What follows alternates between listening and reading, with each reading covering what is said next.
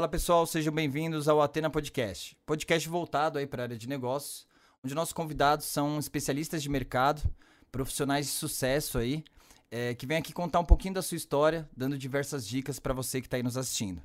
Como sempre, a gente está ao vivo aí no YouTube, então se você não conhece o canal ainda, primeira vez que está vendo, se inscreve aí, dá um like, é, dentro do, de todo o decorrer aí do podcast, você pode ir no chat, colocar é, suas perguntas, que no decorrer a gente vai fazendo perguntas aqui pro convidado, tá bom?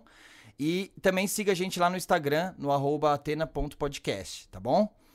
É, pessoal, a gente vai falar de um tema hoje muito interessante, assim, é, acho que é a essência desse canal, né? A gente, por mais que né, é um canal voltado para negócios, mas o objetivo em si é passar conhecimento para te ajudar a crescer profissionalmente, né? Seja você na sua empresa, na empresa onde você trabalha, ou se você quer se tornar um empreendedor, é, qualquer né, dificuldade, se você é um estudante, está querendo saber qual é o caminho que você quer seguir. Então, é, passar conhecimento vai da base de passar conhecimento vai do critério da educação, né? A gente sempre em todos os podcasts anteriores a gente reforça a importância da educação. A gente tenta desmistificar um pouco essa questão, né, de te ensinar é, atalhos, formas rápidas de você crescer, ter sucesso e ganhar dinheiro. A gente sabe que isso daí fica muito no marketing, né? Nas divulgações que a gente vê aí que o pessoal quer vender curso. E na prática, realmente, para atingir o sucesso, né? A gente já, em, em, todos mais de um ano de podcast que a gente faz, com todos os convidados sensacionais, as pessoas de alto escalão que a gente já convidou aqui, mostra que realmente o caminho, melhor caminho para o sucesso é o esforço, é você ir atrás de conhecimento e persistência para conseguir atingir seus objetivos. E a dica principal que a gente dá aqui muitas vezes, se não for a principal, a, a, a mais importante, é uma delas com toda certeza, é você estudar, é você é a educação. E no podcast de hoje a gente vai falar muito sobre esse tema, porque a gente está falando justamente com um especialista da área.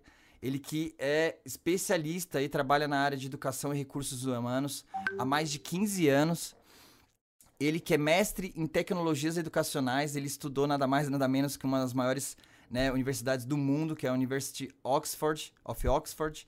É, ele que é CEO, sócio fundador da Leo Learning Brasil, que é uma das empresas é, referências aí de educação à distância. E ele é um especialista aí na área. Então ele vem né, compartilhar um pouco desse conhecimento, já que é a pessoa que mais sabe aí de uma referência aí na questão da, da educação.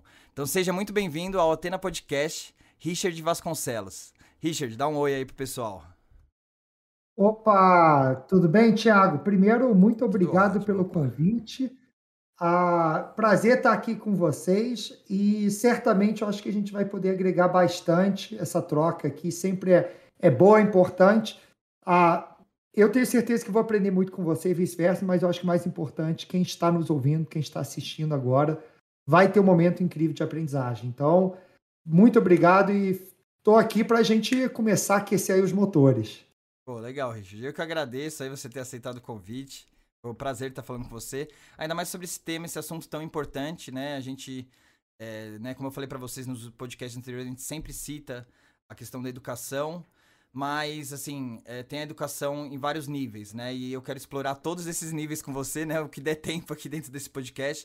Desde a educação pessoal, né? De você é, saber qual o caminho melhor a trilhar para o seu crescimento profissional. Você também, né? É, tem um histórico importante nisso, né? Já que estudou numa das maiores faculdades aí do mundo.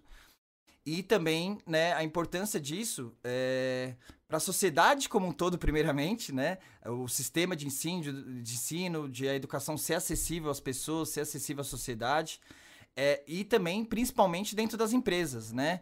O pessoal, às vezes, é, fica muito na questão de cobranças de resultado, né? De querer profissionais altamente qualificados. Você também é um especialista em recursos humanos, né? Então, a gente sabe que esse é um desafio de praticamente todas as empresas. E é muito fácil, né, você exigir isso, né? Às vezes, né, é, reclamando que, que, que você gasta muito pagando para funcionário, que, né, profissional realmente competente, especialista, os preços são muito altos, etc. Sendo que você não faz a sua parte também como organização, como empresa, de você fornecer, passar conhecimento para seus colaboradores. Sendo isso uma forma tanto de você melhorar o desempenho da sua empresa, como também até motivar os seus próprios colaboradores que é, vem a parte também importantíssima para a área de recursos humanos das empresas. Então eu quero falar sobre tudo isso com você, Mas primeiro, até para o público te conhecer melhor, entender o quanto você é especialista no assunto, eu queria que você falasse um pouquinho mais da sua atuação hoje como CEO, falar um pouquinho mais da sua empresa aí, o, o posicionamento dela no mercado. Aí se puder dar um resumo aí para gente inicialmente. Tá ótimo, obrigado. Eu acho que vai ter bastante assunto. Não sei quantas horas a gente vai ficar aqui, porque tanta coisa para falar, né? É seis horas, Richard. É seis horas. ah, então acho que dá para começar. dá para introduzir o assunto. Aí o cara já fica super ah. preocupado. Nossa, acabou minha sexta-feira.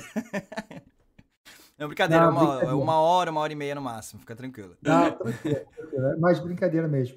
Mas assim, vamos lá. Deixa eu trazer uma, uma, uma um histórico rápido aí sobre minha trajetória, quem eu sou tal. Tudo começou no outono de 1985. Não, brincadeira, tá? Ah, começar assim não dá. Ah, deixa eu falar o seguinte: eu sou CEO da Liu Learning Brasil. A Liu Learning é uma das maiores empresas de educação corporativa digital do país. Então, o que, que a gente faz de uma forma muito resumida? Treinar funcionários de empresas. Então, as empresas têm desafios de negócio, e esse desafio de negócio está diretamente relacionado à falta de habilidades, conhecimentos, comportamentos, a mindset dos seus colaboradores, e aí entra ali o learning para transformar isso em algum estilo, modelo de aprendizagem para que a gente gere mais resultados para o negócio. De uma forma muito objetiva, você precisa treinar sua equipe de vendas. A gente entra e ajuda. Treinar sua liderança, treinar em compliance, soft skills. Precisa fazer treinamento customizado para falar exatamente o que você precisa. Precisa de uma plataforma de aprendizagem então, tudo que tem a ver com o mercado de aprendizagem para o mundo corporativo, a Liu entra a, e, e consegue ajudar. Somos uma empresa de mais ou menos 200 colaboradores, tá? E atuando no Brasil inteiro, alguns projetos já iniciando fora do Brasil, sendo que a gente cresceu muito nos últimos três anos. Então, a gente foi de 18 para 200 colaboradores em três anos. Nossa. E eu acho que hoje é, a gente é uma das principais empresas que consegue fazer essa transformação de uma forma tão completa. Ah, então, isso aí resume um pouco. Aí você falou um pouco da minha experiência. Eu, eu já trabalhei em vários segmentos de educação. Então, ah, começando lá atrás, eu trabalhei no ensino superior na Estácio. A minha família, meu avô foi o fundador da Estácio. Então, eu tive a oportunidade, desde cedo, atuar nesse segmento. Minha formação é TI, né? eu sou formado pela Estácio ah, ah, e fiz mestrado. É, fiz mestrado em, em Oxford. Então, já você falou de educação, tá? Já fiz uma faculdade popular e fiz faculdade elitista. Conheço muito bem esses dois mundos. Legal. E vou te falar, não tem tanta diferença assim, não. Quem diferencia a pessoa, mas depois a gente fala sobre isso. Sim. Então, na Estácio, meu projeto foi montar o projeto de EAD. Como eu era a única pessoa da família formado em TI, meu avô me deu esse desafio. Ó, o futuro do ensino está na tecnologia e ele me desafiou a montar um projeto de EAD que se transformou um dos maiores do país. Então, desde o comecinho, primeiro aluno online, tal, tal, tal, eu estava lá. Então, trabalhei bastante tempo em criando um dos maiores projetos de EAD do, do país na área de ensino superior. 2009 saio da Estácio, fui fazer mestrado na Universidade de Oxford. Lá naquele ano, meu avô vendeu a Estácio já era uma empresa de capital aberta na bolsa, ele vendeu na bolsa. E aí eu, eu fui ver que eu precisava me reinventar, né? O objetivo de entrar numa empresa familiar, crescer, não era mais possível, então eu fui para o empreendedorismo. Montei minha empresa, montei uma startup de software para gestão de escolas, não deu certo. Montei a Learning, que deu certo. Ah, tive um curso de inglês com 11 unidades, 11 escolas no Rio de Janeiro, 100% presencial, que eu vendi em 2018. Nossa. Ah, logo antes, é, 2019 que eu vendi, foi logo antes da pandemia. Já tive loja em shopping, já tive alguns negócios. Hoje eu estou 100% focado na Liu Learning. Já fechei negócio, já quebrei negócio, já vendi. Então, uma experiência aí bem ampla na área de negócios, de empreendedorismo, mas sempre voltado para alguma forma ou outra, área de educação, RH, ensino superior, idiomas, profissionalizante, enfim. Tem uma vasta experiência aí nessa área.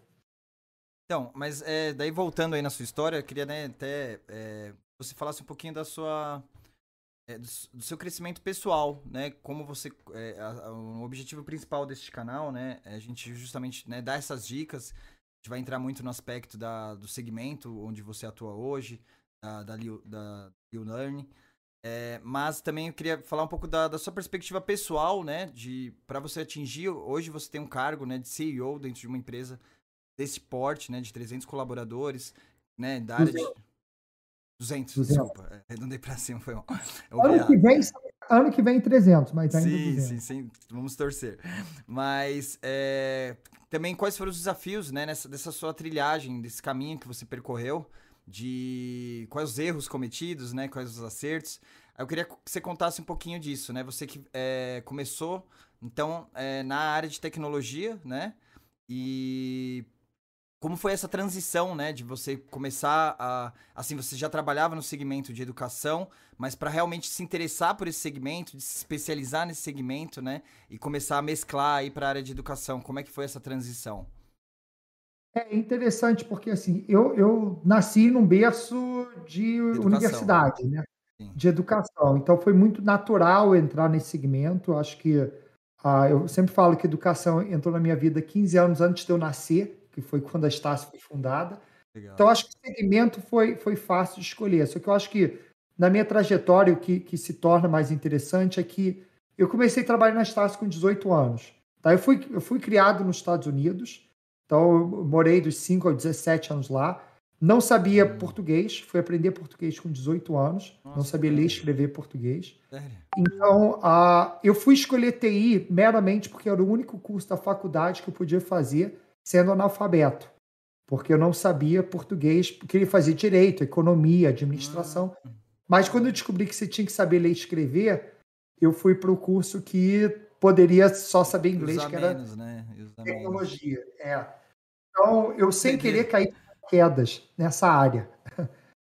Isso, claro, traz seus desafios tudo mais, mas eu acho que o interessante da minha trajetória é que os primeiros anos da minha trajetória foram anos de um projeto muito grande, muito rápido. Então, cresci muito rápido por causa de circunstâncias, pode ser familiares ou circunstâncias do momento que eu estava. Só que essa parte não é a parte mais interessante. A parte mais interessante é o que acontece quando eu começo a empreender. Então, Imagina, 25 anos de idade, eu tinha feito um dos maiores projetos de EAD do país.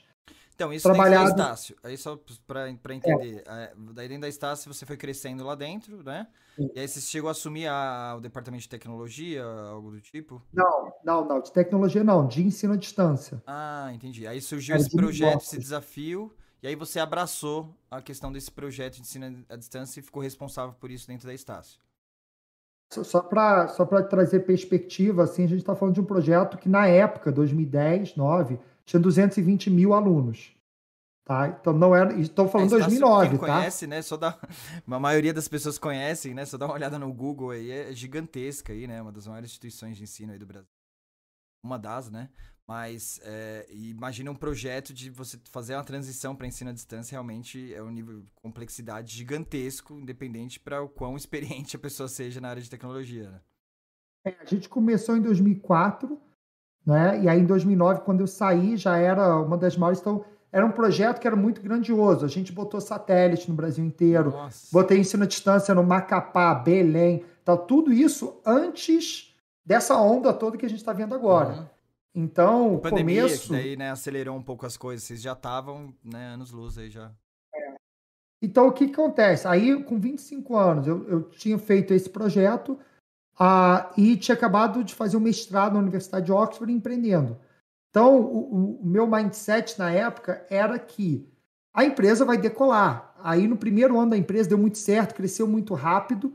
Então, o, o você falou de aprendizagem pessoal eu acho que o que eu tive no começo, que aí é um erro, tá? É achar que ia ser fácil, achar que tudo que eu ia fazer seria sucesso como tinha antes. Mas a partir do momento que eu entrei em projeto solo, a partir do momento que eu não tinha o apoio da Estácio, não tinha não é mais aquela vida anterior uhum. de estar numa empresa grande e estar numa empresa própria, cara, eu só me ferrei. Eu só fiquei oito anos levando pedrada na cabeça e só não vou falar um palavrão aqui, mas eu me ferrei muito. Até 2019, então foram muitos anos de aprendizagem. Eu acho que a parte que eu mais aprendi não foi no projeto de construção lá da Estácio, uhum. não foram nos últimos três anos que a gente cresceu absurdamente, mas foram nesses sete anos apanhando. que, assim, apanhando e minha vida, vários momentos sendo um inferno, porque estava dando, estava dando tudo errado. Então, a, olhando para a aprendizagem, eu acho que esse momento, a gente pode falar de, de detalhes, exemplo, mas eu acho que esse momento é o momento mais rico da minha carreira, é o momento que as coisas deram mais errados. Não, então vamos entrar neles, que eu acho que é o assunto mais interessante, se você mesmo já considera. É, então, assim, é legal, né? Até a sua sinceridade nesse sentido, né? Porque, é, sim, obviamente você teve os desafios na Estácio, você participou desse projeto que era gigantesco, né? É um projeto desafiador aí para qualquer profissional. Mas, assim, né? Você tava na, na, na rotina ali de crescimento profissional, é, dentro, né, sem, com baixo nível de risco, né, numa projeção de cargo ali e tal. E aí você sai disso para uma vida empreendedora, que é o desafio que, né, muitas pessoas que estão assistindo a gente têm essa, essa ânsia, é, esse sonho, né, e falta essa, às vezes, coragem de fazer isso, ou pensa que, é, ou pe está pensando em largar tudo para arriscar, sem, sem olhar para trás, né, é, em todos esses aspectos, é, o, cada um tem uma perspectiva. E aí você era nesse sentido que já teve uma evolução rápida, então você pensou que né, seria mais. não seria nada tão complexo dentro dos desafios que você já tinha passado. E isso fez a queda, o tombo ser maior, né? Porque acho que assim, quem é, às vezes empreende e não tá bem sucedido ainda no, na sua carreira, é, você arriscar é, com a mão vazia, né? Sem ter muito o que perder, é muito mais fácil do que depois. É por isso que acho que é o maior desafio das pessoas, depois que, é, que é, atinge um certo sucesso profissional e às vezes não está feliz naquela profissão que trabalha, você conseguir arriscar para empreender, para um sonho seu, se torna muito mais difícil, justamente porque você tem muito a perder. E no seu caso foi é, exatamente nesse sentido, né? Porque daí o tombo foi muito maior do que alguém que estivesse arriscando, que estivesse no começo e tal. É, e, e, muito, mais, muito mais longo, porque eu acho que eu demorei muito. A, eu acho que eu fiquei muito preso no, no sucesso do passado é, sem é. virar chave. Caramba. Né? Porque assim, você pega o modelo da universidade, é um modelo que eu gosto de chamar da velha economia. Não é modelo startup, não é modelo ágil, não é modelo. É um modelo da velha economia. E muitos executivos de mercado, como eu me considerava, né, ah, vêm com uma mentalidade diferente do que é uma startup. Então você pode trazer sua experiência, pode trazer tudo, mas essa mentalidade startup é muito diferente. E quando a gente fala de inovar, assumir riscos, tudo mais, quando se trabalha no modelo mais executivo, mais uma empresa mais estabelecida, é, é, totalmente diferente. Você não pode assumir risco porque a sua carreira é mais importante do que o negócio. Quando você está indo para um negócio seu, o negócio é mais importante que a sua carreira. Nossa. Então você tem que deixar de lado ego, vaidade, Caramba. sabe? Você, você, tem aquela estrutura, você tem aquelas pessoas, você, você, não tem mais. Então você tem que sentar, sabe? Vai sujar a mão de graxa, vai. E aí eu acho que a parte operacional não é nem o problema. Eu acho que o problema maior é a parte de gestão de pessoas. Que a gente tem uma mentalidade muito simplista. Quando você vai ver o que, que é esse bicho de gerenciar pessoas, você vê que é uma coisa muito mais complexa e muito mais desafiadora do que a gente está acostumado. Né? Ninguém te fala isso na, na prática, ninguém te fala a dor que é escalar uma equipe, de manter, enfim, todos os desafios financeiros, de pagar salário um dia. Né? Então a gente já, já fez de tudo, cara. A gente já atrasou salário, já não pagou imposto, já, já isso obviamente trouxe consequências muito graves. Uhum. Já quase quebrou ali várias vezes. Ah, só para você ter ideia, assim, meu primeiro ano empreendendo na Liu, vou, vou, trazer o exemplo da Liu, que eu acho que é, é o mais fácil, porque, até porque das empresas é a única que está viva hoje. É. Mas, se quiser falar como quebrar a empresa, eu também posso falar, porque já quebrei. Se Legal, for vender, mas... também já vendi. Ah, mas olhando para a Liu, primeiro ano assim foi um modelo muito tentar vender. Então, meu primeiro ano eu tinha um projeto que era o seguinte: eu sabia fazer ensino à distância, mas eu queria fazer isso para empresas. Por que, que eu queria fazer isso para empresas? Porque quando a gente vendeu a Estácio, a gente não podia atuar no ensino superior muito forte, né? não podia voltar. Então eu tinha que ir para outro segmento. Aí o segmento de educação corporativa que fazia mais sentido. Aí eu comecei um ano tentando vender ensino à distância para a empresa. Eu fiquei um ano recebendo não. Não, não, não, não, não. Até que eu recebi o primeiro sim, tudo bem, um pouco modelo de persistência. Quando a gente faz o primeiro sim e a gente começa a vender muito ensino à distância para a empresa e também para a universidade, só que mais como consultoria do que atuando né, uhum. no ensino superior, a empresa cresce absurdamente. Então, meu primeiro ano, depois de, de vender o primeiro projeto, a gente foi de 0 a 60 funcionários em um ano. Nossa. Então, em 2013, a, totalmente bootstrap, né? não, não tinha investimentos, não tinha. A, é um modelo de serviço, então não, não, tinha, não precisava de grandes investimentos. Então, a gente cresce muito rápido. Aí, em 2013, eu entro falando, cara, a empresa vai estourar, vai para 300 funcionários, mil funcionários, enfim. E aquela motivação, né? Aí, o que acontece? 2014 vem, Dona Dilma é reeleita, Brasil entra em crise, mercado para de ser comprador, mercado entra em recessão. Primeira coisa que as empresas cortam é verba de treinamento. Setor começa a sofrer muito. Mas eu não posso nem fazer culpa externa. Eu acho que a culpa principal foi interna. A gente não estava preparado. Então a gente vendia, mas não entregava. Eu tinha pessoas desqualificadas na minha equipe no sentido de não ter pessoas muito sêniores.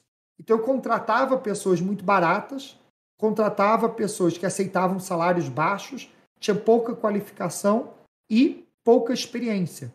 E aí, o que acontecia? Vendia e não entregava o fato de eu não entregar, eu tinha que virar o gestor. Eu não tinha liderança intermediárias, achava legal aquele modelo Google de todo mundo poder ter baixa hierarquia.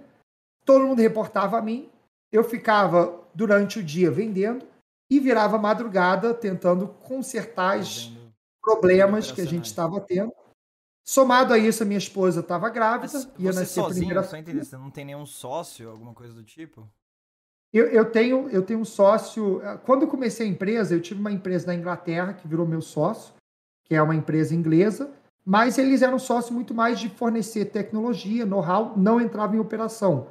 Tá? Então são sócios minoritários, muito mais assim, olhando uma estratégia de então, marca. Assim, eu sei que é diferente, né? Mas seria algo semelhante no estilo de franquia, que você usa nome, marketing. Não chega a ser franquia, não chega a ser franquia, é mais uma joint venture Tá uma empresa independente no Brasil, que tem sua vida própria, que tem um sócio com uma participação pequena. A gente usa o branding deles muito mais para. Porque no começo não tinha nada. Sim. Então a gente tinha que ter um branding para tentar vender. Mas assim, não entra em operação, não tem funcionário deles, não tem nada, zero. É Relacionamento é qual é a estratégia, qual é o orçamento e pronto. O resto é totalmente independente da Inglaterra e das outras operações. Então, era uma startup bootstrap com muito mais marketing do que ah, era de fato tinha por trás, tá? É, era muito mais a visibilidade de mercado do que ter estrutura, enfim. Não tinha dinheiro, isso é uma coisa importante, não tinha. Não é a startup com investimento, não, muito pelo contrário. Dinheiro é, eles sempre injetaram lá 500 mil, um milhão para startar, iniciar, não. Não, não zero. zero. Zero não, tá bom. Teve dinheiro para contratar um vendedor. Bom, Esse era o dinheiro que tinha. Literalmente, tá? Não estou exagerando, não. A gente botou o salário de um ano de um vendedor para começar o negócio. Era isso que tinha. Então, ah, mas então, quando a gente começou a vender e não entregar, o que, que aconteceu? Muitos problemas. Problema, problema, problema. Assim, a, a partir daí, eu, eu, eu tive que. A, aí começamos a ter conflitos na empresa. A empresa parou de vender, a empresa não entregava, a clientes insatisfeitos, reclamação. A, aí a gente começou a entender a necessidade de ter gestão e processos, que a gente não tinha. Então a gente ficou os próximos cinco anos, não foram cinco meses, cinco semanas, cinco anos, fazendo um modelo de gestão, documentando a nossa operação, botando indicadores, DRE, treinando funcionários. Ah, foram cinco anos bem doloridos. Tá? Nesse meio tempo, a gente teve problemas financeiros na empresa. Tá? A, a gente quase fechou a porta várias vezes nesse meio tempo. Eu tive que sair da operação da empresa. Então, eu também tinha. Minha família, a gente tinha um curso de inglês no Rio de Janeiro que eu tive que sair para me dedicar ao curso de inglês. Então a empresa ficou um pouco de lado. até que em 2018, então a empresa começou em 2012, vendemos muito bem em 2013, começamos a ter problema em 2014. 2018, total de 5, 6 anos aí de história, a gente tinha 18 funcionários. Tá? Dos 60, 5 anos depois, tinha 18. Então, aquela história de sucesso, de crescimento rápido, é tudo contra o que a gente acontece, que aconteceu com nós, tá? Então, a, foram Nossa, cinco é, anos. Obrigado pela sinceridade, porque isso que é legal, né? Por isso que eu queria ouvir da sua história, porque é, o que a gente vê por aí, né, normalmente palestrante e tal, é toda a galera, a galera gosta muito de focar no, no, na conquista, né, no sucesso, é, é, exibir, né, que realmente brilhe os olhos de quem tá vendo e tal. Mas o objetivo do canal é mostrar a realidade por trás disso e, e assim, por mais que a gente force isso, não é todo mundo que é tão sincero de admitir os erros, né? Porque é até uma questão de ego, né? Muita gente é, não, é, não, não consegue gerenciar o ego para conseguir admitir que, que, que, que para conquistar o que conquistou teve que realmente cair várias vezes, teve que apanhar, teve que aprender com os erros. E a sua história é, é nítida isso, que muito foda. É porque você falou assim, o meu desenvolvimento pessoal, eu acho que a minha história traz um pouco isso, um começo de uhum. carreira muito acelerado, feito um projeto muito grande, formação, sabe, melhores escolas, tal, tal, tal, acesso a é, quem, quem, quem vê de fora pensa que foi fácil, né? É, Richard, até é legal, né? Porque. Sim. Sim, bem sincero, assim, né? O, o que a gente. A, a, o que as pessoas acabam tendo de visão da gente é o que tá nas nossas redes sociais, que tá no nosso LinkedIn, etc. E aí pega é, CEO de uma grande empresa né, de tecnologia, educação, um histórico de, de da família é, da, da Estácio, que é gigantesca, que estudou em Oxford. Então, automaticamente você pensa, ah, pô, né? Uma coisa é consequência da outra, né? Ninguém imagina que para isso você ficou sete anos apanhando, errando, falindo, né? Passando dificuldade para conseguir hoje ter uma empresa bem sucedida. Isso é muito legal. É, eu acho que a grande mudança foi no meu mindset. Isso que permitiu eu fazer essa virada. Uhum. Então, em 2018, eu, eu sabia que eu tinha problemas, eu sabia, só que eu não sabia onde estava. Não é? Então eu via, poxa, eu tenho quatro empresas, 2018, do começo de 2018, tenho quatro empresas. As quatro estão indo mal. Não é? No mercado, você olha, empreendedor serial, está indo muito bem, tal, tal, tal, tem empresa assim, assim, assado, centenas de funcionários, porque o custo inglês tinha muita gente, tá? Mas assim, as quatro dando prejuízo, e eu tendo que pensar, o que, que eu faço? Né? Todo mês tendo que demitir gente, todo mês tendo que cortar. Nossa, é uma situação terrível, né? É, aí dois, aí eu, eu parei de querer culpar o mundo. Eu comecei a me culpar. Comecei a me responsabilizar. E eu falei, eu preciso, primeiro, descobrir quem eu sou, preciso de mais autoconhecimento, preciso de ajuda, preciso de apoio, preciso me desenvolver como líder. E eu acho que eu fui muito nessa busca. Então, eu comecei a fazer curso, comecei a estudar, participei de organizações, fui para fora, fui para eventos, fazia de tudo que eu podia para me desenvolver. Muito audiobook, muita leitura. Foi um momento de, de descoberta. E aí, em 2018, num curso em Wharton que eu estava fazendo, curso de finanças, o professor falou uma frase que eu saí da aula aquele dia, liguei para o meu pai e falei: Ó, vou fechar tudo, vou vender tudo, vou me dedicar a Lil. Então, teve um insight ali que eu sabia que eu precisava mudar minha vida e, e aí eu tomei a decisão naquele momento que eu ia fazer isso. Qual que foi? Qual que foi? Porque... Curioso. Foi, não, não, é, não, é, não é nenhuma grande sacada, mas assim, o que ele falou é o seguinte, mercados que não crescem têm guerra de preço. Então, o que, que ele queria dizer com isso? Eu estava no mercado, meu principal negócio naquele momento, maior faturamento, funcionários, dedicação e tempo, era o meu curso de inglês, presencial, 11 escolas. Ah, e era o mercado. escolas, cara. É. Entendi. É, a gente 11 escolas e alguns milha milhares de alunos presenciais. É, era uma escola. É, qual era o nome da escola mesmo? Britânia. Britânia. É, não falei. Britânia. Aqui do Rio de Janeiro é bem conhecida. Ela foi comprada, né? Foi, eu vendi para a né? cultura inglesa. É. Então, naquele momento, naquela aula, eu falei para meu pai, liguei para ele, falei, a gente precisa mudar. Precisamos vender o curso de inglês. Por quê? Porque o curso de inglês é um mercado que não cresce.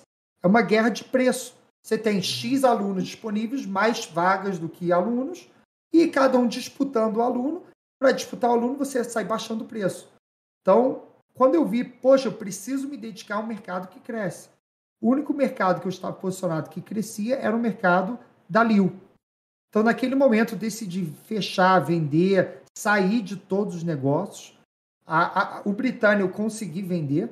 A minha startup eu não consegui. Fiz, fiz um roadshow, tal, ninguém quis comprar, eu fechei. Entubei então, mas, um prejuízo. Assim, só para me entender, até, tipo, o inquilinho que você tava para tomar essa decisão. É, que, qual era o segmento de cada uma? Daí tem o curso de inglês, tinha ali, beleza. Aí essas startups, qual que era o segmento? Eu tinha uma startup que a gente desenvolveu um software de gestão de escolas. Tá? Um RP voltado para escolas. Uhum, legal. Tá? Nesse segmento aí, ele até cresce, mas o nosso produto não estava tendo fit. A gente desenvolveu o produto e não conseguiu botar tem, no mercado. Tem alguns de mercado, né? Mas não muitos, imagino. E já tem players muito consolidados. Meio que a gente entrou tarde. Software não dos melhores.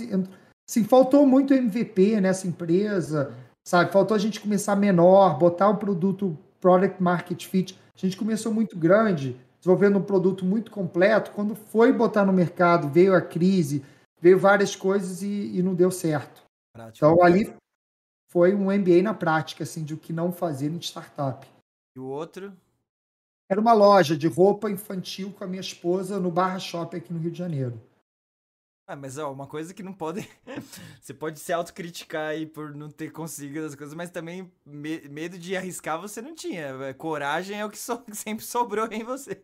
Que caramba, é. meu, quatro segmentos bem diferentes, assim, isso daí é uma característica muito positiva, né? De você, meu, quero empreender, quero montar um negócio, de ter essa proatividade, né? Às vezes eu sofri minha vida inteira para conseguir montar um. e aquele, ainda quando montei com aquele medo gigantesco, né? Você já não tinha, já não tinha essa barreira, isso é bem legal. É, só que às vezes, né, a diferença... Exagera um pouco, né? Too much é, também. A diferença entre a persistência e a loucura é o resultado, né? Então, quando você tem um resultado bom, você Sim. fala que é persistência. É quando você não tem, você fala que é loucura. Então, eu acho que eu fui um pouco mais para loucura do que a persistência. Mas daí teve esse insight, aí você, não, vou focar aqui na Liu. Então, 2018 eu falo, vou focar na Liu. E aí é um ano que eu começo a me preparar para fechar tudo.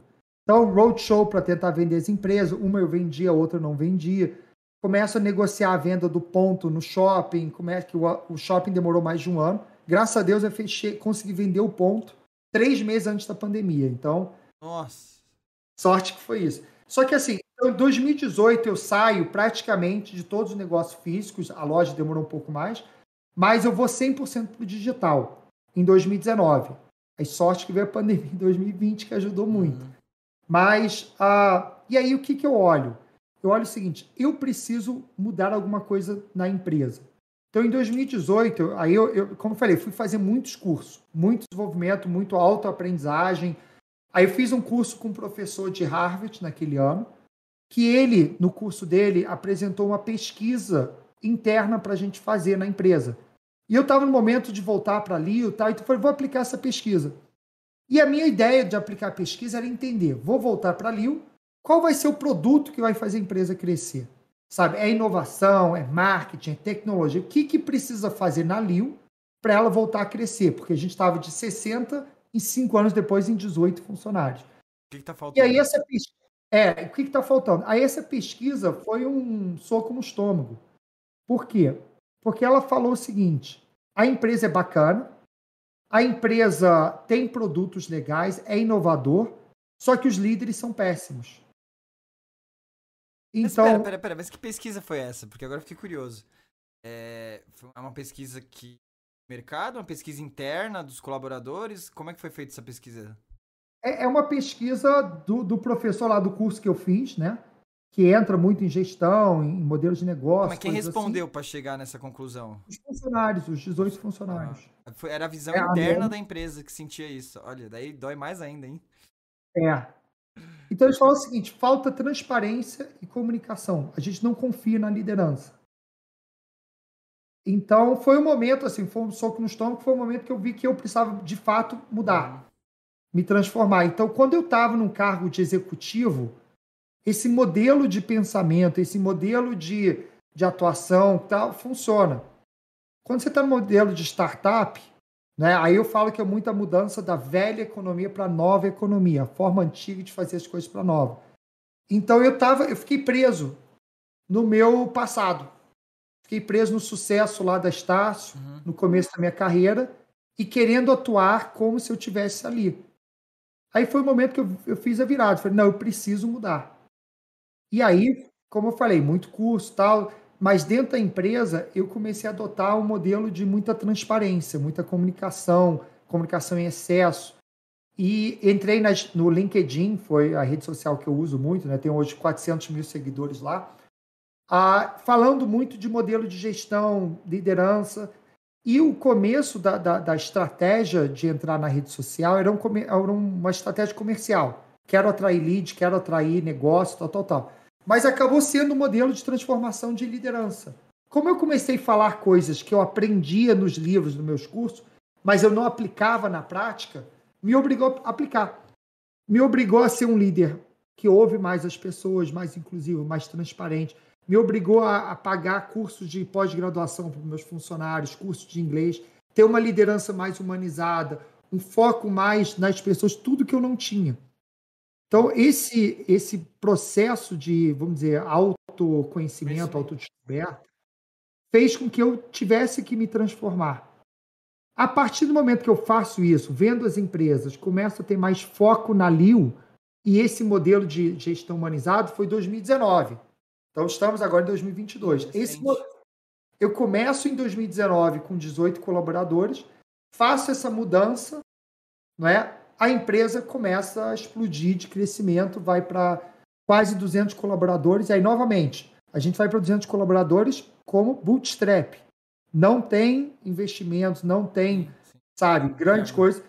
Temos hoje mais sócios, tem mais dois sócios na empresa que, que enfim, aí um histórico mais longo, mas então. temos outros sócios.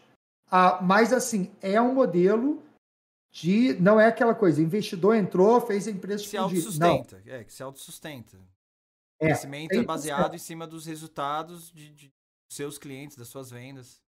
A empresa tem que gerar caixa, não podemos dar prejuízo, não tem ninguém por trás para bancar uhum. se der prejuízo, vai pegar dívida, como a gente já pegou, vai para enfim, é, é bootstrap mesmo, tá? Então, a, e aí a gente cresce de uma forma muito acelerada. E aí prova, e aí você tem a sua resposta daquilo que você tinha tido aquele vislumbre e que você viu que era realidade, que o problema é, era você, né? Que você teve aquele start lá atrás com aquele professor que você falou, aí da pesquisa e tal, e você vê que a partir do momento que você percebeu isso e você trabalhou em cima disso, você estudou e você mudou isso, é, nitidamente, né? Tipo, é uma, é uma, uma, experiência científica, né? Antes fez, depois os resultados apareceram. Então, tipo, que, que, que foda. E, e aí é legal que você implantou a questão da transparência. E ver que, né, essa questão até é, para você implantar isso dentro de uma empresa, já falei bastante aqui em outros podcasts, entre a questão né, que você implanta a cultura para a empresa, para todo mundo ter essa, né, é, esse costume, né, de ser transparente, de, de, de comunicação e etc. Mas qualquer é, gestão de cultura organizacional dentro de qualquer empresa vem de cima para baixo. Sim. E aí, a partir do momento que você se transformou como líder, você conseguiu implantar isso para todas as pessoas. E você trans, trans, é, transparece isso, né? Demonstra isso de forma tão clara, até contando a sua história. Ser tão eu transparente que... assim, né? De falar, porra, eu era o culpado, eu, né? Tipo, de não vir aqui só contar a parte boa do sucesso que você tá tendo, contar o que. Falar, ah, não, era o mercado. Você podia falar, ah, foi a crise. E você fala, não, eu era o problema. E é uma é. questão que você implantou para si, que hoje você consegue colocar na sua empresa e eu consigo acreditar 100% em você, porque senão você não seria tão transparente quanto está sendo nesse podcast. Isso é muito foda, é muito legal. Parabéns. É, eu conto essa história, pra, é, a gente faz integração mensal né, com os novos colaboradores. Eu conto a história para todo, todo, mundo desde o começo, para a pessoa entender a nossa cultura. Legal. Então, sim, a gente é muito transparente, por isso que eu, eu falo com muita naturalidade tudo isso, pela cultura de transparência que a gente já uhum. implementou. Ah, e quando tem problema, a gente vai Mas ser você sabe que você quebrou um paradigma nisso, né? Que você sabe que isso não é comum. Provavelmente você não era assim antes de você ter se tocado. Só que eu acho que isso aí vai, primeiro, uma casca grossa de já levar muita pancada, uhum. sabe? De você entender que o seu ego te atrapalha. Te fode. Você tirar esse ego de lado uhum. e falar, cara, o que é mais importante? A imagem que eu passo de sucesso ou de fato eu fazer algo de sucesso? Eu estava muito ligado a essa imagem. Sim. Hoje, honestamente, eu, eu falo aqui com essa transparência porque eu não quero saber o que, que o outro vai pensar de mim. Uhum. Sabe, eu não tenho nada para provar para ele. Ele não paga minhas contas, não paga boleto da empresa. Então, eu, eu consigo ter essa atitude, transparência e falar assim, porque eu consegui eliminar um pouco essa falsa percepção de que importa o que, que os outros vão pensar. Ah, e eu estou muito focado em resultado, muito focado em dados, muito focado em, sabe, coisas mais concretas do que estar tá preocupado com, com essa coisa. É importante, claro que a imagem é importante, uhum. claro que a gente trabalha a imagem da empresa, a minha imagem nas redes sociais, não, mas, mas é, eu não tenho nenhum medo de ser transparente como estou sendo aqui. E não precisa e não precisa e não, não soa de uma forma negativa, né? Tudo uma forma também que, que é exposta, né? Ao contrário, eu acho super positivo, né? Porque e aí isso até te destaca do, do, do, do, da lá comum, né? Não é todo mundo que tem essa coragem e, e, e, essa maturidade de não ter esse ego e tal. Mas eu acho que é muito essa questão, né, dessa palavra maturidade, né? De, de uma evolução, tanto maturidade pessoal quanto pessoal, é, profissional, é, maturidade emocional, né? De você gerenciar isso da forma adequada. E, e tudo que você passou te ajudou a, a, a chegar nessa percepção hoje, né? Sim, sim, sim, exatamente. Aproveitando, Richard, é, pessoal, obrigado que pessoal tem bastante gente acompanhando a gente aí. Obrigado pessoal que comentou aí. Ó, Carol mandou aqui, Richard mudou em mil por cento, é ó, conhecida sua aí que. Ela estava lá atrás em 2013, ela começou tá em puxando, 2013. Tá, né? Ainda tá puxando a sardinha pra você. Fabiana também, é, a Fabiana consultora de currículos mandou que mudança radical, adorando a história do Richard. É, pô, Fabiano, legal, que bom que você tá gostando, tem bastante coisa ainda pra frente. Pessoal, é, tem bastante gente assistindo. É, comentem aí no chat. É, você viu que eu paro aqui, faço umas pausas aqui rapidinho com o Richard. O Richard não se importa, não, né, Richard? aí a gente lê os comentários aqui de vocês, mas mandem perguntas, né? Se pô, o pessoal tá gostando, é, mandando bastante mensagem gostando da história dele, podem perguntar também, tá? Aí, Richard, é, uma da virada de chave dessa mudança aí sua foi justamente é, quando você teve essa percepção e aí, para resolver essa questão, é, o caminho que você escolheu foi o da educação, que, que é engraçado, né? Que tem a ver com toda a sua história aí, que foi justamente estudar, né? Estudar para ser um líder melhor. E eu acho isso muito importante, né? Que é... às vezes as pessoas não têm ciência disso ou tem uma ilusão do contrário, que é o a, a gente sempre briga com, com, a, com nós mesmos nessa reflexão pessoal que você teve na, na, na perspectiva de é, ou você precisar estar totalmente preparado, munido de conhecimento, ou você tomar atitude, iniciativa.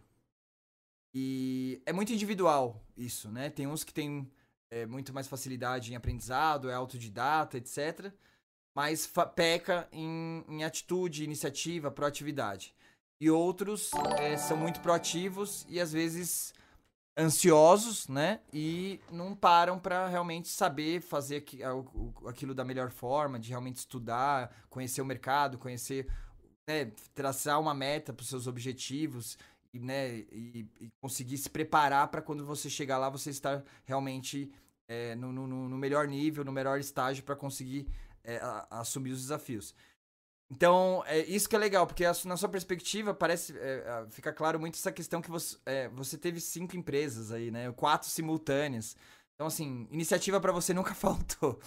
E é muito importante, às vezes, por mais que a iniciativa seja extremamente importante, e acho que é um dos maiores males do, do porquê o empreendedorismo não evolui, é a falta de iniciativa, até pela né, questão, uma cultural, questão cultural aí do Brasil, de imposto, etc., que desmotiva você de empreender.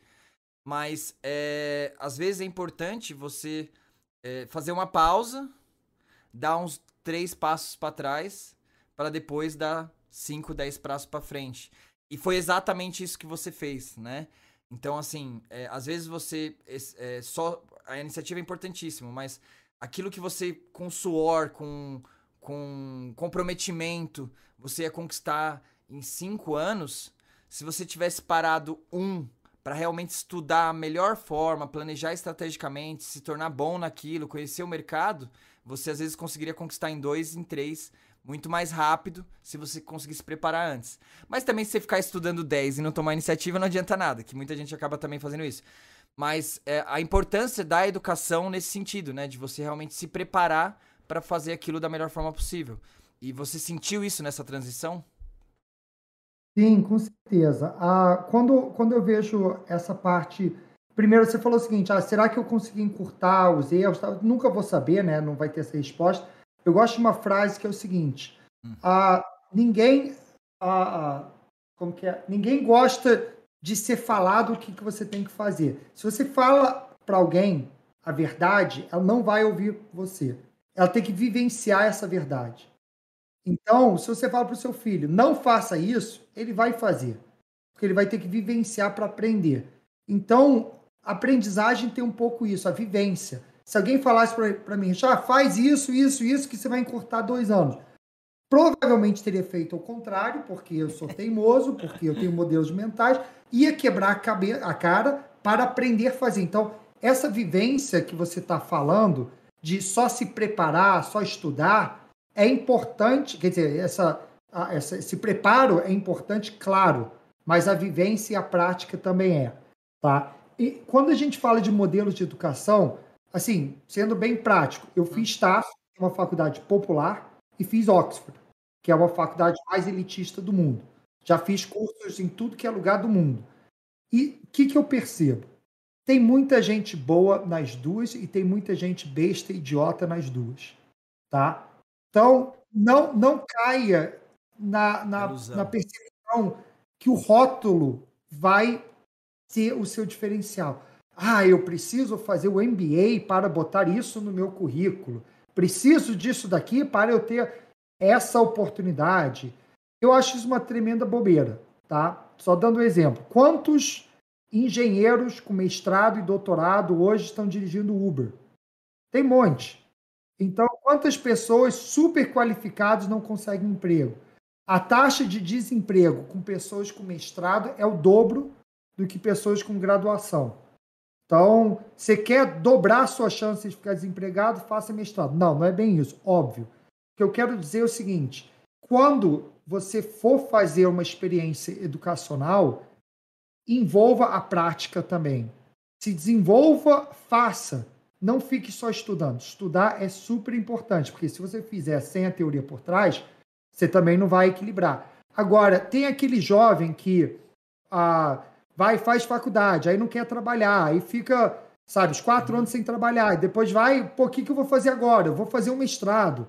Aí fica sem trabalhar, e depois faz um doutorado, e está com 30 anos de idade, com cheio de títulos e nunca trabalhou na vida. Esse cara vai, vai ficar desempregado. Sim.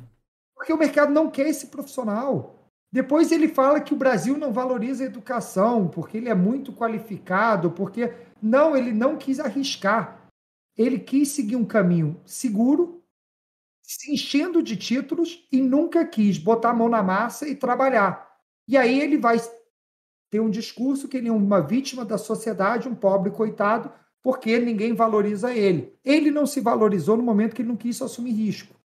Então, cuidado com a ilusão de que você precisa super, estar super qualificado. Ah, eu tenho um mestrado em Oxford. Como eu falei, aprendi tantas coisas boas numa faculdade popular como a Estácio e achei um monte de coisas ruins. No... Então, tem os dois. Eu acho que o, o, o conselho que eu dou, até mais conselho experiência que eu dou, é seja curioso. Seja curioso, isso que falta. A gente está correndo muito mais atrás de diplomas e rótulos e e coisas em volta assim para criar percepções sobre nós, e a gente não está seguindo nossos sonhos e nossas curiosidades. Se você trabalha, sei lá, trabalha em marketing, seja curioso, aprenda de blockchain, aprenda de criptomoedas, aprenda de outras coisas. Se trabalha em RH, aprenda como programar código. Por que não? Por que, que o rótulo que o RH não pode aprender a codificar, não pode existir. Sabe? Eu acho que o que vai tornar um profissional cada vez mais completo é aquele que tem múltiplas habilidades, múltiplos conhecimentos, que é curioso. E essas habilidades você não vai aprender na faculdade. Você quer aprender código, o pior lugar para você fazer isso era uma faculdade de TI. Eu sei porque eu sou formado em TI. Você quer aprender marketing digital, o pior lugar para você vai fazer isso era uma faculdade de marketing digital. Não é lá. Não é lá. pesada essa que você jogou agora. Sabe? Porque é pura realidade, né? É, eu sou responsável pela área de marketing da empresa, eu sei disso e você, concordo. Sou, trabalho na área de tecnologia, concordo 100%. Estou aqui para validar o que você está falando, é realidade mesmo. É, a, a formação é muito mais um direcionamento de áreas de conhecimento que você vai aprender. Ah, eu vou para a área de TI, beleza, vou aprender tecnologia, mas eu jamais vou ser um programador, jamais vou conseguir um emprego com a faculdade. Então, aquele cara que foi quatro anos só fazendo faculdade, no final está desempregado e busca o um mestrado, é porque ele não foi curioso. É porque ele não foi. Entendeu? Poxa, na faculdade está falando isso. Poxa, eu gostei dessa área. Deixa eu fazer mais cursos na área de dev. Deixa eu assinar o portal XYZ, pegar cursos no, no Udemy, na Lura, YouTube, na sei lá, é, pesquisar, testar, fazer um lab na casa dele, é nessa linha. Então, criar uma cultura de aprendizagem própria. E aí, com essa curiosidade, uma coisa vai puxando a outra. Agora, a pessoa que terceiriza a sua aprendizagem apenas para a faculdade, seguindo aquele currículo que foi estabelecido 5, 10 anos atrás, que professores na época do dinossauro escreveram e acha que isso vai te dar um emprego, garanto, você vai ficar desempregado. Então, busque fora disso. Agora, o cara que vai buscar somente esses portais e não faz faculdade vai ter um problema também de ter emprego, porque a, a empresa precisa do pré-requisito do diploma. Então, é esse equilíbrio, tá? Não estou falando não faça faculdade, muito pelo contrário. Só que estou falando o seguinte: não dependa apenas da faculdade para definir sua aprendizagem. Você é responsável por isso. Pare de culpar o governo, pare de culpar a seus professores, seus pais. Né? A gente bota muita culpa e responsabilidade do nosso passado em cima dos nossos pais. Tira isso, assuma a responsabilidade. Seus, você é adulto, você não é mais criança. Então pare de culpar os outros. O empregador, meu chefe não me reconhece isso. O que, que você vai fazer? Sabe, é, é assumir esse protagonismo, como eu fiz. Fiquei preso no passado. Quando eu assumi, foi o momento que eu transformei minha vida, minha empresa, comecei, enfim, e nessa trajetória a, a, a, ascendente aí que eu estou tendo agora. Sim. Incrível. Mas assim, é, concordo com você que não pode culpar, tem que assumir a responsabilidade. E não, não acho que não é nem questão de poder ou não culpar, é que é, vai resolver seu problema você ficar culpando. Pode até ser culpa dos seus pais, pode ser culpa da sociedade. Porém, é, você vai esperar a sociedade mudar para aí você conseguir ter uma sua oportunidade? Não, cria a sua, né? E aí essas dicas que você falou de ir atrás e tal, ainda mais agora na, na era da informação, com internet, onde você consegue ter acesso a essas informações, não tem a dificuldade que tinha, sei lá, há 15, 20 anos atrás, hoje em dia você consegue muito mais fácil se tornar um especialista em diversas áreas, diversos segmentos, é, sem só pesquisando na internet. É bem muito comum isso. Eu já eu faço isso diariamente. Vários assuntos novos que eu quero aprender. Eu não vou fazer uma outra faculdade. Tipo, no meu estágio de profissional, nem tenho tempo. Tipo, meu, vou atrás e eu consigo. Né? Muitas pessoas conseguem crescer uh, dessa forma. Mas, assim, é, a gente realmente não é, vale a pena você culpar, você tem que né, assumir esse protagonismo, mas ao mesmo tempo, né, que aí é a área que você trabalhou sua vida inteira, então, né, você tem esse lugar de fala muito forte para poder falar e você ainda mais com experiências pessoais suas de da Estácio aqui no Brasil e Oxford lá nos Estados Unidos, o melhor do mundo. E eu acho que isso é um problema que a gente tem que discutir, tem que evoluir, que né, já vem sendo discutido, mas no Brasil a gente vê muito pouco a parte prática, que é a questão da. Tem que mudar o sistema de ensino. Tipo, é triste você ter que, dar essa, ter que dar essa dica. É triste você ter que dar essa dica, porque o cara realmente não vai aprender o, o a prática. É, essas coisas absurdas que você falou que é reais que é tipo, o cara faz faculdade de marketing, não vai aprender marketing digital, o cara faz faculdade de desenvolvimento. Não... é ridículo isso, não deveria ser assim, né? E aí você que tem essa bagagem de educação, você vê esper esperança para isso mudar? Tem sido feito alguma coisa aí no lugar do mundo? Você tem um caminho que você acha que, que, que, que a gente pode ter esperança de evolução para isso? Eu acho esperança muita. Achar que você. Achar que um. Deixa eu corrigir.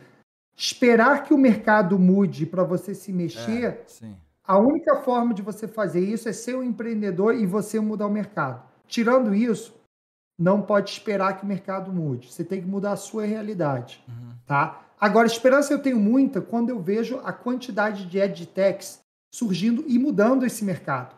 Por exemplo, hoje eu acho muito mais relevante alguém fazer curso, se formar na Alura, do que numa faculdade de TI. Eu vejo muito mais importante um cara que trabalha, por exemplo, começa a trabalhar com dropshipping, fazendo coisas de marketing digital, vendendo infoprodutos, fazendo formação lá do, sei lá, do Érico Rocha da vida e dos sim, sim. inúmeros pessoas lá que, que trabalham com isso. Vejo muito mais relevância nisso do que fazer uma faculdade de marketing. Então, a, tem muitas profissões que estão se transformando. Uhum. E aí volto para aquela coisa. Você está querendo decidir que área que eu vou? Volto para a pergunta que fizeram para mim. Mercados que não crescem têm guerra de preço. Você está indo para o mercado que não cresce? Você está querendo fazer, por exemplo, faculdade de direito, faculdade de administração, faculdade de o básico, marketing tradicional. Isso é um mercado que não cresce. Você vai ter guerra de preço. Nesse caso, guerra de preço é queda de salários dos funcionários. Uhum. Então você tem que tomar lados, decisão. Né? Você quer ir para esse mercado ou quer ir para o mercado que cresce? Mercado que cresce, vou te falar, tech cresce, marketing digital cresce. Se copywriter hoje em dia, mercado que cresce, designer, né? Videomaker, cada vez mais importante para a comunicação das redes sociais. Estou pegando áreas desde humanas, a exatas, a pega gerente de projetos, áreas de SG, sustentabilidade. Ah, eu sou formado em direito, o que, que eu posso ir? Cara, compliance está bombando. Então digital. tem áreas, sabe? Direito digital, LGPD? Tem áreas que vai. Ah, eu sou de, de direito e adoro o trabalhista. Amigo, teve uma reforma trabalhista que está acabando com os processos. Então, novamente, o que, que você vai fazer? Vai ficar culpando a reforma trabalhista que a mamata acabou dessa área? Mudou, mudou, é outra coisa. Então, eu acho que essa coisa de se adaptar, não é? E eu não estou falando para todo mundo ir para a tech, eu estou dando vários exemplos em áreas que não são 100%. Não é? Então, logística está explodindo no Brasil com e-commerce e tal. Então, tem várias áreas aí que. E agora você tem que tomar decisão. O que, que você quer? Lembra, áreas que não crescem têm guerra de preço, inclusive em salários.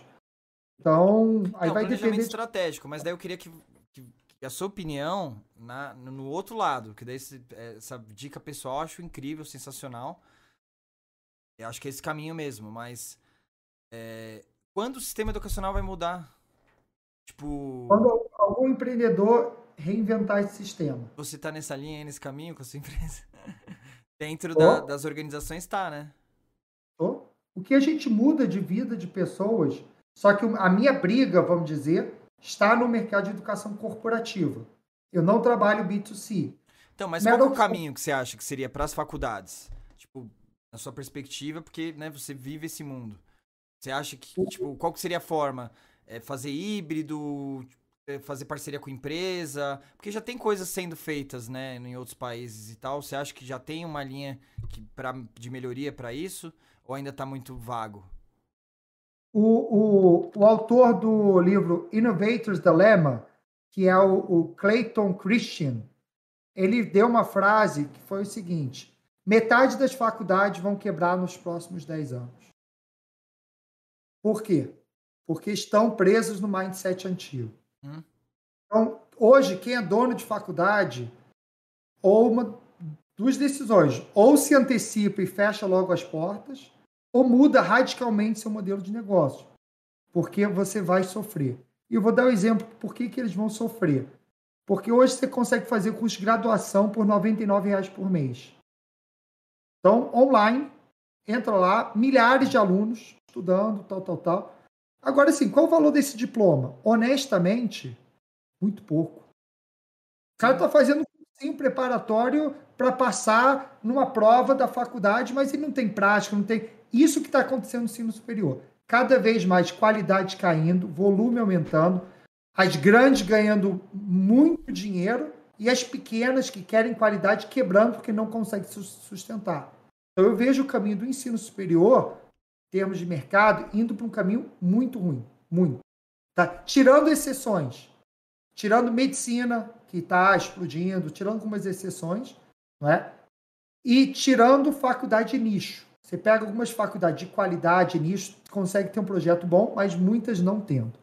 Então, qual é a solução? Eu vejo é cada vez mais empreendedores assumirem que tem como fazer coisa diferente. E aí vou dar exemplos disso. Eu já falei algumas vezes aqui do Alura, não é que trouxe esse exemplo. Você tem vários portais. Vou trazer outro empreendedor aqui, o pessoal do Hotmart. O pessoal do Hotmart falou, cara, eu não acredito que o poder está, do poder do conhecimento está com instituição de ensino. Eu acredito que está com pessoas. Vou empoderar pessoas a venderem o seu conteúdo através da internet e democratizar essa informação. Hoje o Hotmart vale mais do que a maioria das universidades do Brasil. E o que eles fazem é tirar o acesso, o conhecimento do professor, deixar ele vender direto pela pessoa física sem instituição de ensino. Uhum. Esse é o um negócio deles, né? Então, Sim, esse é um exemplo. Uhum.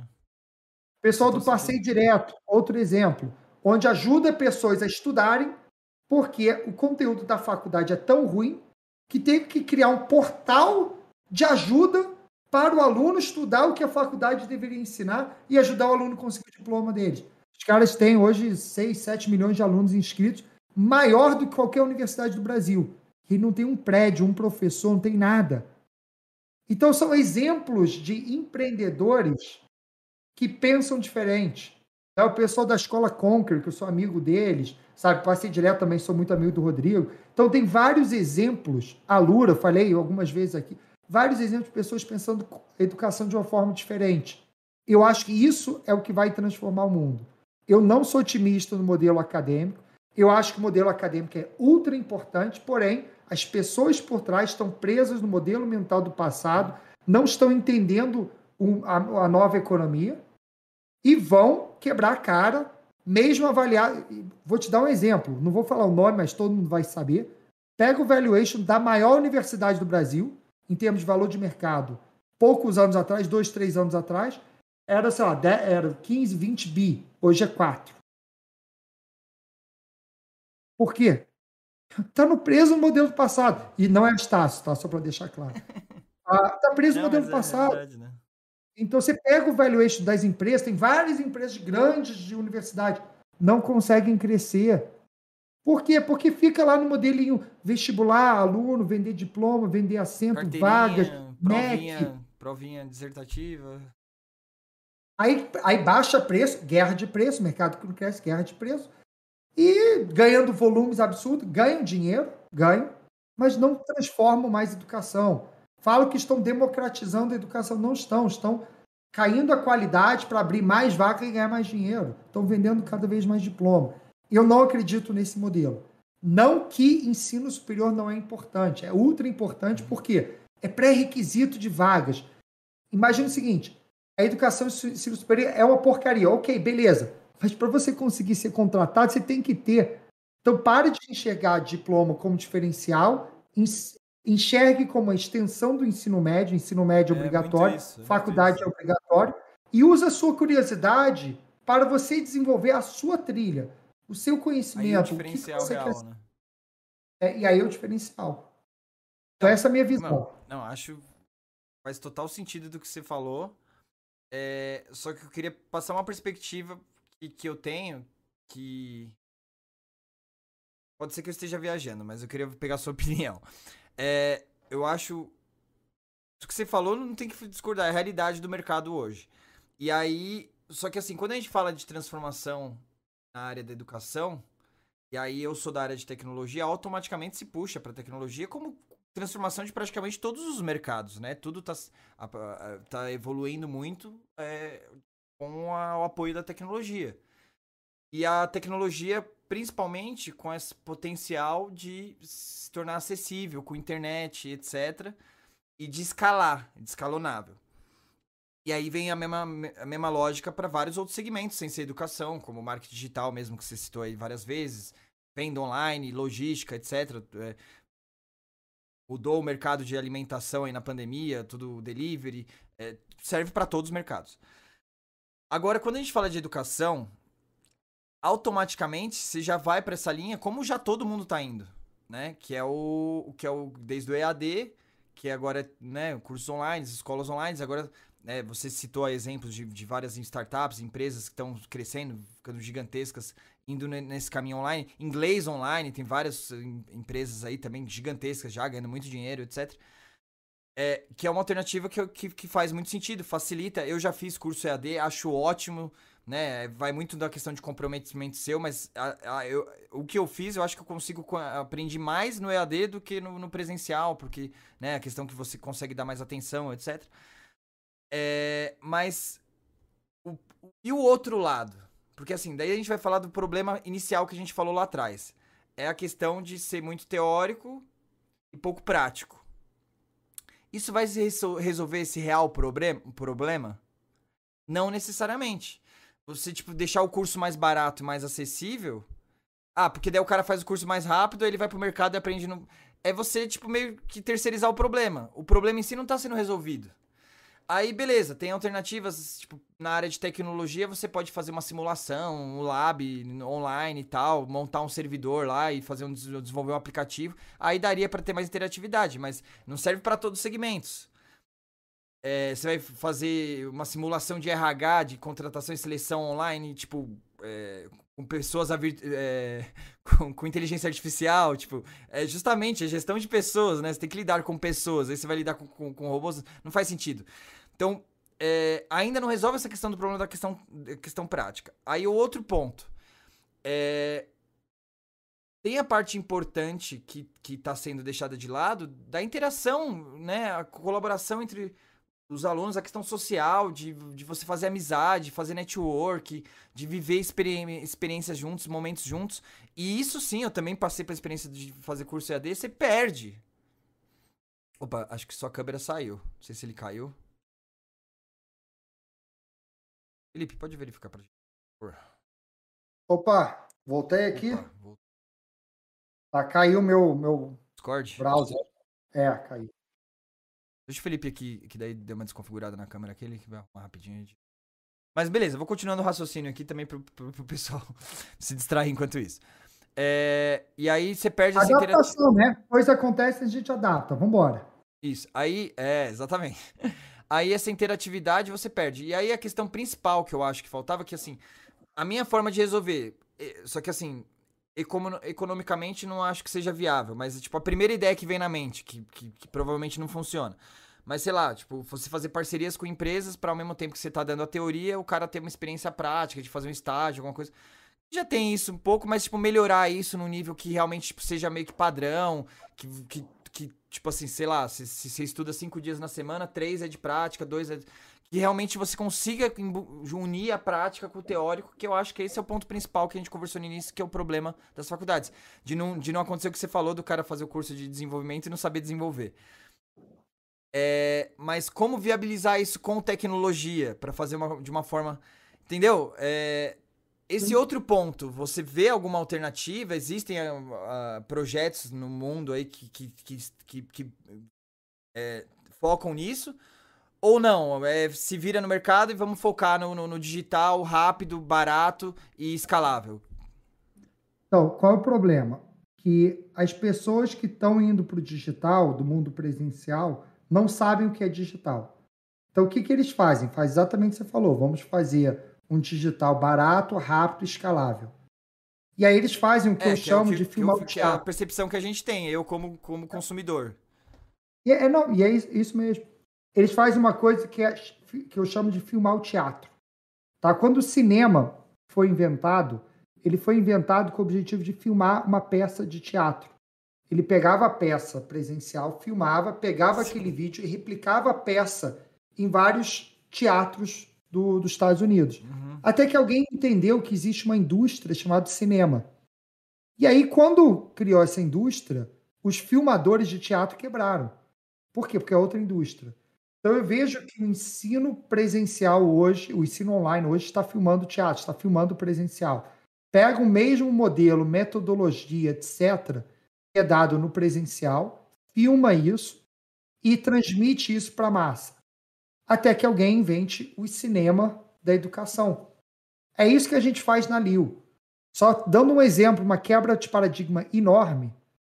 90% dos nossos cursos não tem professores, tem atores. Então, Legal. já é uma quebra de paradigma. Sim, Por quê?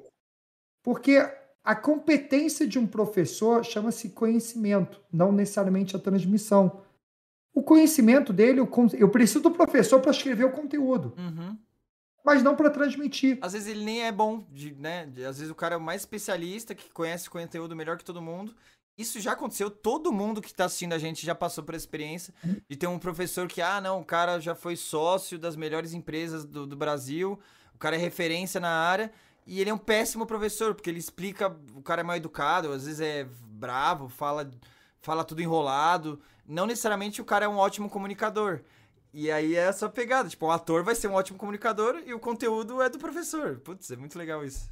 É uma mudança de paradigma. É você pensar, não posso filmar o teatro. Então eu tenho que criar outras formas de trazer o conteúdo. Outra mudança é a metodologia. No presencial, você está ali, você consegue tocar no aluno, seu forma de falar, tal. Então isso você consegue se adaptar. No digital não, hum. porque é ao vivo as pessoas estão sem câmera, às vezes é gravado, enfim. Então você tem que ter metodologias que, que trabalham isso. Então, por exemplo, no gravado, a gente usa a metodologia de PBL, que é Aprendizagem baseada em problemas, Problem Based Learning. Então, em vez de eu entregar conteúdo, eu entrego um problema. E eu peço para ele resolver o problema. Depois que ele resolve o problema, eu começo a entregar teoria. Então, a partir do momento que eu invirto a situação, né, normalmente você entrega teoria, depois você vai para o case Sim. prático. A gente faz o contrário. Por quê? Porque ele primeiro precisa entender por que, que ele está aprendendo aquilo, antes de aprender. Se ele não estiver motivado, se eu não sensibilizar ele, e não entende. Nossa, é uma coisa então, tão básica, mas faz total sentido. Foda. Eu trago isso para o começo. Então, a primeira coisa, coisa de entrevista. Eu vou ter dois atores simulando uma entrevista mal feita e mostrando por que, que isso criou um conflito. E aí eu pergunto, o que, que você faria nessa situação? Uma cena de um minuto, dois minutos. O que, que você faria? Em um, dois minutos, eu ganhei o resto da aula daquela pessoa vai entender por que desde o começo que isso está acontecendo. Mas para isso você tem que saber metodologia de ensino. Então você tem um monte de pessoas que não conhecem tecnologia ou conhecem metodologias ou sabe, você, você entra numa coisa muito voltado para escala, filmar o presencial, essas coisas uhum. sem, sem botar por trás. É igual pedir para o pessoal do Blockbuster para criar o próximo Netflix. Não vai, não vai acontecer. Por isso que eu falei que sou muito otimista que quem vai revolucionar a, o, a educação serão os próximos empreendedores. E por isso que eu sou tão pessimista no modelo de faculdade, porque eles não sabem inovar. E não é que não sabem, eles não podem. E eu vou te dar o um exemplo por que não pode. Imagina o seguinte: você é uma faculdade que capta 50 mil alunos por ano. E você tem que criar um modelo totalmente disruptivo que vai só atrair mil alunos. Cara, se você fizer isso e der certo atrair os mil alunos, vai ser demitido. Então, o modelo antigo de pensamento, o modelo de bater meta, resultado, curto prazo, acionista, tal, é isso que vai matar a, o modelo tradicional. Porque o cara que tem mil alunos e faz isso dar certo, o próximo semestre está com 10, 50, 100, 200. O exemplo do Hotmart vale mais do que faculdades. Porque ele pensou diferente. Imagina uma faculdade pensar, poxa, eu tenho um conhecimento, que é o professor, e eu tenho um aluno. Por que, que eu, eu saio de cena, deixo ele fazer isso aqui e ganho uma, um FII nisso? Um modelo disruptivo enorme. E como esse, tem vários outros aqui. Então, isso é o que eu acho que vai transformar a educação. Universidades vão continuar existindo, tá? Porque formalidade legal, você nunca vai ter um médico formado em ensino à distância. Faculdade vai ter que ter para direito, administração, administração não, mas engenharia, tudo que tem obrigação legal, você vai ter, é uma coisa legal, regulatória, você vai ter. Então tem uma dúzia aí de profissões, né? Piloto, médico, é, engenheiro, enfermeira, arquiteto. Tem... Agora, programador, gestor, marketing, a RH, tudo isso muda. E mesmo as áreas tradicionais, tem empresa hoje que prepara residente de médico, prepara o cara para fazer faculdade de medicina, que vale mais que a faculdade. Então, é essa percepção de mudar, de achar, eu sou dono desse conhecimento, eu tenho um relacionamento com o MEC que permite eu ensinar e dar um diploma que faz ele ter faculdade, que faz ele ter a profissão, esse é um pensamento antigo. Vai continuar existindo? Vai. Tem uma questão legal. Só que não vai ser, é o mercado que não cresce, tem guerra de preço. Não é o mercado que cresce e faz a empresa inovar, pensar diferente, crescer. Bom, puta, foi uma ótima resposta, gente. Parabéns, que eu sei que é uma eu, eu, eu fiz realmente, né, é, pra, pra, pra te, te, pegar ali, porque é uma pergunta muito difícil, né, muito complexa, mas você respondeu muito bem. É, o seu exemplo lá de filmar o teatro quebrou já realmente, é, acho que é nessa linha mesmo que, que as coisas vão evoluir, né? E obviamente, né, a gente não tem como definir exatamente como vai ser no futuro, que não vai ser a gente especificamente, né? É uma movimentação de mercado que você falou, né? Os novos empreendedores, etc. Mas é, eu acho que também já entra dentro disso um pouco, né? Além dos exemplos que você deu, a questão do, do multiverso, né? É, até para essa questão social que eu falei que ainda, tipo, faz falta. Eu acho que até numa perspectiva minha pessoal, assim, é um... É um é, na transição, né? Principalmente da vida adolescência para adulta ali, né? Dos 20 anos, etc. É ter um ritual social importante, Tipo, você ter essa experiência, entendeu? Não é só uma questão de conhecimento para crescimento profissional, para gerar resultado. Não é só isso, né? É, é, é uma fase da vida e você meio que se você só jogar por digital, beleza, é mais produtivo, mas você perde isso, né? E assim, meus filhos, eu vou ficar muito triste se eles não tiverem essas experiências, não tiver aqueles amigos que você conquista, etc. E aí eu acho que o multiverso vai ajudar um pouco nesse sentido também, né? De você conseguir, né, fazer aquela imersão. E aí as interações sociais, por mais que às vezes não sejam presenciais, mas você vai ter essas interações. E eu acho que em contrapartida também não nada custa de, às vezes, comunidades que aí juntam, pra, né? Aí marcam eventos, alguma coisa do tipo, para contrabalancear isso. É, você vê essa movimentação também com a questão do multiverso e tal, ou, ou não? Sim, sim. Eu acho que todos os exemplos que você deu é a pessoa que tem que correr atrás, né? Ela tem que ser a parte interessada. Se ela for só correr e falar, ah, meu professor falou que eu tenho que fazer faculdade. Só faz faculdade, vai ter tudo que a gente falou. Mas é correr atrás. Eu vou fazer faculdade, vou fazer o estágio, vou participar de uma comunidade aqui, vou para o evento, vou ler os livros, vou ser um protagonista, eu assumo o que eu quero aprender. Estou trabalhando com RH, mas, cara, eu sei que programação é importante. Vou aprender coding em blockchain, apesar do meu sonho ser RH. E tá tudo bem. Agora, eu garanto que você, o RH que sabe codificar e blockchain, vai ser o cara que vai ser mais valorizado no RH da empresa, porque ninguém sabe isso. Então, essa curiosidade e se permitir experimentar é muito boa. Agora sim, você tem um garoto de 18 anos aqui ouvindo, cara, vai fazer faculdade, vai fazer presencial, porque é o que você falou. O que você vai aprender na cantina, na chopada, nas festas, tudo mais, vai ser tão importante do que na sala de aula. Porque a nossa vida, esse relacionamento humano, né, é importante. Se você vai para uma entrevista de emprego, você está se vendendo. Né? Se está chegando numa mulher ou no homem, você também está se vendendo. Se você está. E aí, essa habilidade de comunicação social tal, você não vai aprender lendo livro ou assistindo curso online. Então, essas múltiplas experiências são importantes, que você chamou de multiverso, né?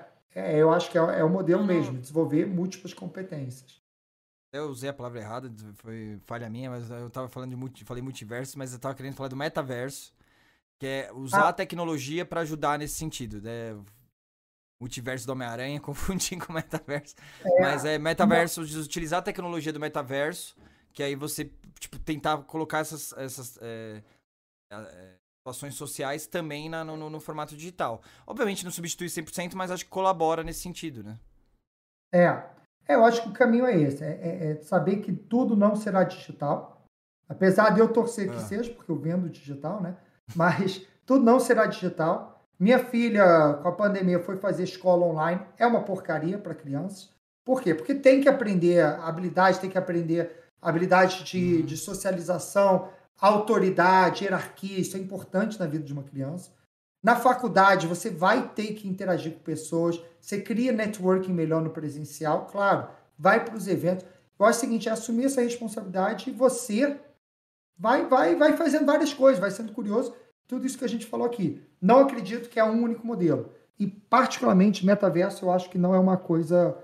Não acho que é o futuro do mundo, tá? Eu acho que muito marketing, eu acho que o metaverso em si, que a gente ouve aí do Facebook, do óculos, vai, claro que vai dar certo, vai ser nichado, vai ser muito para games e alguns fins específicos, mas eu acho que o futuro da educação para metaverso não vai rolar.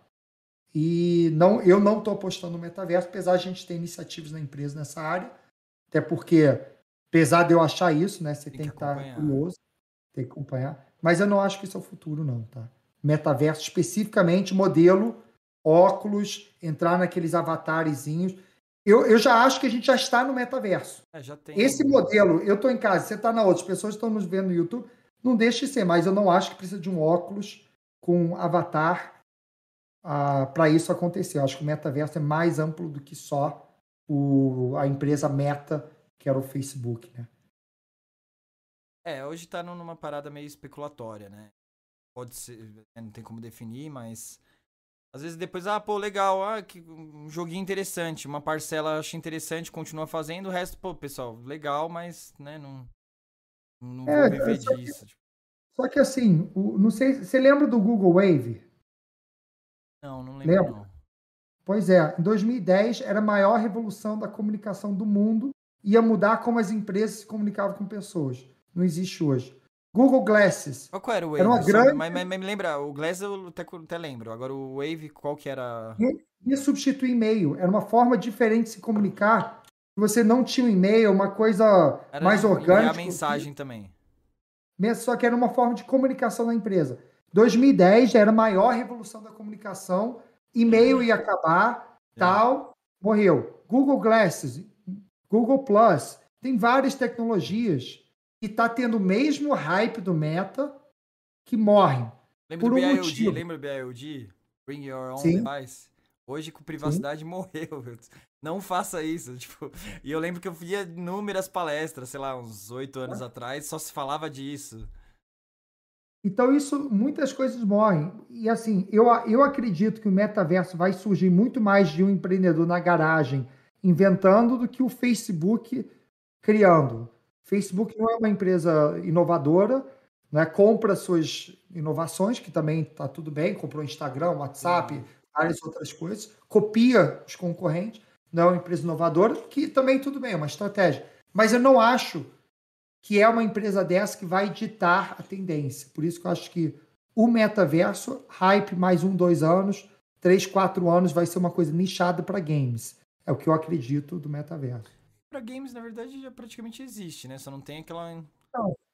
O óculos, ainda já até tem também, né? Mas é. tipo, o mundo online de, de negociação, de, de entretenimento já existe, né? Agora é, é, justamente, acho que o diferencial do metaverso agora é você linkar isso com outras, é, com necessidades pessoais, com compras, com mercado, com comércio, com tudo, né? É, eu acho que tem um potencial, mas também acho que tá bem especulado mesmo. Não sei se vai chegar. Eu acho que assim, é, é uma ferramenta que, que pode ser utilizada de forma positiva ou não, mas não acho que não vai tudo depender disso a partir de agora, do jeito que a galera fala, sabe? É, é o futuro girar, né? Eu, eu não acho que é, mas é achismo meu, né? Outra sim, pessoa sim. vai achar diferente. E tá tudo bem, é, é um debate interessante. Não, show de bola. Richard, pô, muito obrigado pela, toda a sua história aí, as várias dicas aí, né? Superou muitíssimas expectativas aí do nosso bate-papo. A gente foi por umas linhas, né, que a gente nem esperava, mas, pô, fiquei extremamente satisfeito. Acho que o pessoal que tá assistindo a gente deve ter gostado também. Teve bastante comentário positivo aqui no YouTube. Obrigado para todo mundo aí que, que é, participou. E, Richard, pra gente finalizar, é, a gente falou um pouco, né? Eu queria entrar bastante nesse segmento da educação, como é que está essa, essa uh, a área da educação hoje no Brasil, quais são as tendências, as possibilidades. nossa, você pegou uma, uma, uma, perspectiva muito realista, muito sincera e muito objetiva que, que né, eu acho que deve ter ajudado muito a gente né, entender como é que vai estar tá funcionando as, as, tendências dessas mudanças aí para o futuro. E a sua vida pessoal também, né, nos dá lições aí incríveis, né, de superação, de aprender, de, de, de gerenciar o ego, né, de aprender com os erros. Eu acho que essa insistência, essa persistência, essa evolução é o que principais pontos aí para qualquer profissional que quer realmente crescer profissionalmente. Acho que não só profissionalmente, mas pessoalmente também, né? A gente evoluindo com esses aprendizados, com essas experiências, com esses erros. E para a gente concluir aí o podcast, eu queria que você desse um último recado, né? Com toda a sua experiência aí de altos e baixos. É, se você fosse falar para você lá naquela época que você tava né, errando pra caramba e tal, agora com, com toda essa maturidade aí que você adquiriu, qual o principal recado que você daria para realmente é, conseguir atingir esse crescimento pessoal e profissional? Eu acho que é, é, a frase que eu falei: seja curioso. Seja curioso e fique aberto para novas aprendizagens. Não fique preso nos modelos antigos de fazer coisas, nos modelos tradicionais de aprender. Ah, não aceite conselho de pessoas que nunca construiu nada, né? porque sempre tem um monte de gente querendo falar o que, que você fez. Olhe para aquela pessoa e fala: eu admiro, eu me espelho na pessoa, o que ela conquistou é o que eu quero para minha vida? Ah, você vai ver que 90% das vezes não. A maioria das pessoas querem te dar conselho de, de, de opiniões que eles não sabem ou, ou né, tá mais preocupado em ajudar você a se sentir bem do que te dar um direcionamento. Né? Aquela famosa coisa, todo mundo vai falar para você seguir os modelos mais seguros e o que vai te dar resultado é arriscar. Então, seja curioso. Sabe? É isso que vai, vai te ajudar. Continue aprendendo. Aprendizagem não é um curso, é, é um exercício igual ir para academia. Tem que exercitar todo dia? Tem. Aprender também. É substituir seu, suas músicas no Spotify na academia por podcast, por audiobook. É ler livros, é fazer curso, participar de eventos, participar de comunidades. Isso é o que vai fazer você crescer. E pare de culpar os outros, né? Assuma o protagonismo e seja responsável por isso. Acho que seria esse o resumo do que a gente conversou aqui hoje. Sim, sem dúvida, resumiu muito bem. Mas a gente não, eu normalmente encerro nisso, mas eu queria te fazer uma outra pergunta. E ah? depois de, de, todas as frustrações, porque você falar aqui rápido é fácil pra gente ouvir, né? Você passar, vivenciar isso, né? Deve ter machucado muito você nesse decorrer, né? É, imagino, tipo, emocionalmente, na sua família, voltar para casa, aquele peso, né? No, eu não passei por isso e nunca quero passar de você ter uma empresa de 60 colaboradores voltar para 18. Né? Esse downgrade é muito pior do que você. Se você só falha, é ótimo. Agora, o downgrade de você conseguir e. É, machuca muito, né? Mas, no geral, né? No, na, na, balança da vida ali, do, das frustrações para as conquistas. Quão realmente foi positivo por tudo isso que você passou? Ah, eu acho o seguinte: os últimos três anos, para mim, foram transformadores. Né? A gente cresceu muito, a gente está outro jogo, assim, você vai ver coisas nossos aí bem grandes, sabe, anúncios aí que, que vai sair na imprensa, tal, coisas, sabe, a gente está começando a jogar outro jogo. Isso só foi possível pelas pancadas que eu já tive aí nos últimos anos. Então, eu acho que a maioria das pessoas não gosta de admitir, mas estão passando momentos difíceis, isso acontece. É, cara, pensa positivo, sabe? É, é, não desista, mude seu mindset. Se eu puder recomendar um livro para quem está passando por isso, é o livro Marca da Vitória, do Phil Knight, que é o livro que ele conta a história da Nike e como ele passou os primeiros 18 anos da Nike, perguntando para a esposa todos os dias o que, que a gente vai fazer quando a empresa crescer, ah, falir, quando quebrar. Então ele ficou 18 anos, vários anos da vida dele teve que assumir como aulas, dando aulas como professor de contabilidade, porque não tinha dinheiro. E estamos falando da Nike. Uhum.